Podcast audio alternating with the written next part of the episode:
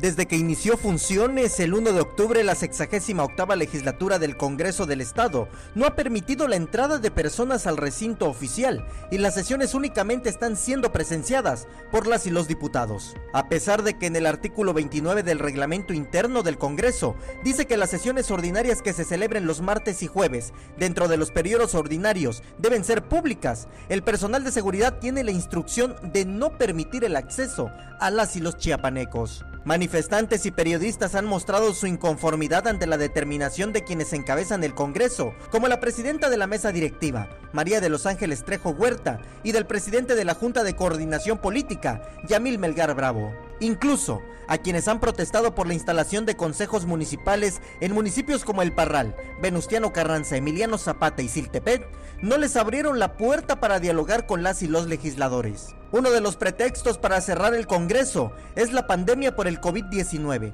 No obstante, Chiapas está en verde en el semáforo epidemiológico y esto permite el desarrollo de actividades en espacios públicos y privados bajo las medidas de sana distancia. Con ello, las y los diputados han evitado afrontar cuestionamientos sobre el estado que guarda la política estatal.